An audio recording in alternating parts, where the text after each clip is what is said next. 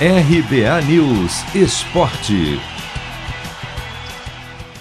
Quatro partidas abrem nesta quarta-feira a rodada de meio de semana do Campeonato Brasileiro.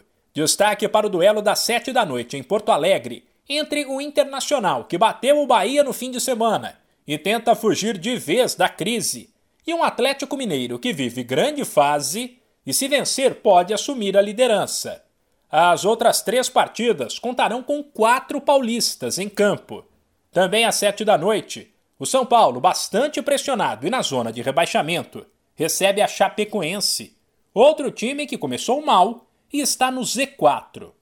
Às oito e meia, um Corinthians ainda perdido, sem encontrar um rumo com o técnico Silvinho, encara em Itaquera o Red Bull Bragantino. Surpreendentemente, para alguns, o melhor paulista no Brasileirão, em sexto. Já às nove e meia da noite tem um duelo entre Alviverdes, Juventude e Palmeiras. Um jogo para lá de interessante entre Atlético Paranaense e Flamengo. Dois invictos. Foi adiado porque também nesta quarta, às nove e meia, o time carioca decide seu futuro na Copa do Brasil. Ele recebe no Maracanã o Coritiba e precisa apenas de um empate para ficar com a última vaga nas oitavas de final. De volta ao Brasileirão, a quarta rodada seguirá na quinta-feira com cinco partidas.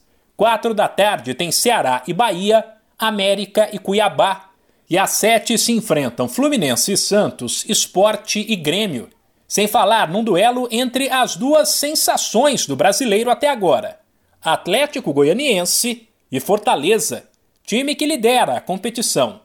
Não haverá nenhuma partida depois desse horário, porque às nove da noite na quinta tem Brasil e Peru pela Copa América.